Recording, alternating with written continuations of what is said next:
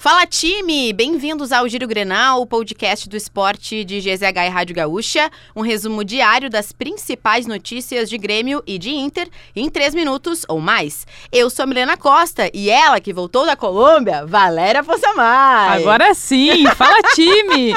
Fala, time, sextou, 27 bora. de outubro de 2023. Que grande sexta-feira. É isso, bora começar falando sobre o Inter, que confirmou o bom momento no Brasileirão com a segunda vitória consecutiva no campeonato.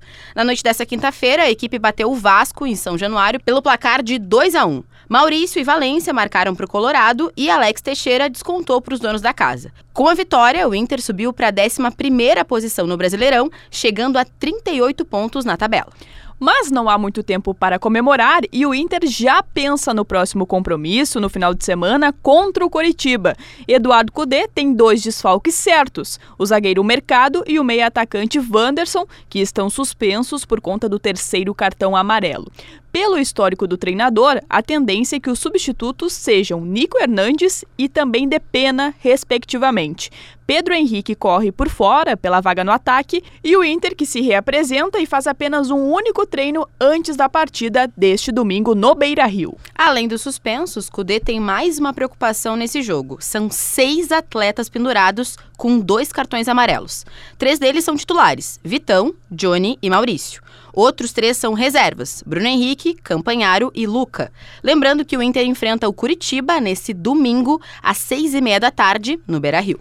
Vamos falar de Grêmio, porque Bora. para seguir embalado após a vitória por 3 a 2 sobre o Flamengo, o tricolor terá a volta do jogador mais importante do elenco para enfrentar o América Mineiro. Após cumprir suspensão, Luizito Soares retorna ao comando de ataque. Além dele, o técnico Renato Portaluppi será obrigado a fazer outras mudanças. Kahneman, por conta do terceiro cartão amarelo recebido, é desfalque certo. Assim, há dúvida sobre o sistema defensivo. Caso opte por uma dupla de zaga, ela deve ser formada por Jeromel e Bruno Alves. Nesse cenário, Cristaldo deve ingressar no meio-campo. Caso a decisão seja por três zagueiros, Renato deve somar Bruno Vini aos dois. A disputa também está em aberto nas demais posições do ataque. Ferreira, Galdino e João Pedro Galvão disputam duas posições. O Grêmio, que enfrenta o América Mineiro nesse sábado, às sete da noite, na Arena Independência. Fora de campo, a situação das renovações de contrato preocupa o Grêmio. Um dos jogadores mais importantes da temporada, o volante Vila Sante, recusou a primeira oferta para a ampliação de vínculo. O Palmeiras, interessado no jogador, monitora esta situação de perto. Outro jogador que tem a situação indefinida para 2024 é o zagueiro Pedro Jeromel. O contrato com o clube se encerra em dezembro e também há interesse de outras equipes no jogador. É isso né? Dois atletas muito importantes para o Grêmio. Vamos ver como é que fica essa situação.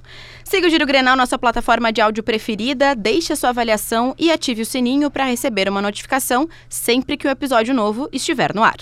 A produção do Giro Grenal foi de Nicolas Lira, na técnica e edição de áudio Paulo Fraga.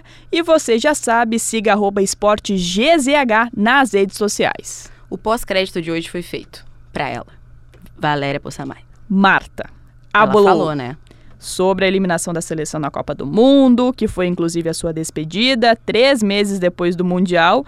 A Marta fazendo algumas críticas em relação à técnica pia, da maneira que ela foi utilizada, mas também uma Marta que fez é, elogios também ao trabalho do Arthur Elias, que está só começando é em isso. relação à seleção.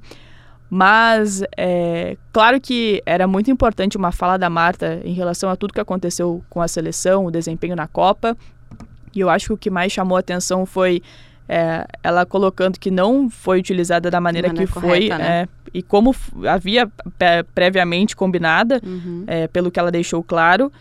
Então, estava bem confusa a situação da seleção, né? Nos é bastidores isso. é o que ficou bem claro e não é à toa que... Isso refletiu, obviamente, Esse, né? É. Nessa eliminação antecipada, na verdade, né? E claro, falando de Giro Grenal, mas ó... Vai lá também acompanhar a resenha das gurias, tá? Que é isso, pra falar sobre futebol feminino é lá, né, né Valéria? Eu ouvi uma frase Vai. do cara que agora está comandando a seleção brasileira, Arthur, Arthur Elias, que me disse o seguinte: Vai dar tudo certo, tu vai ver. É isso, veremos.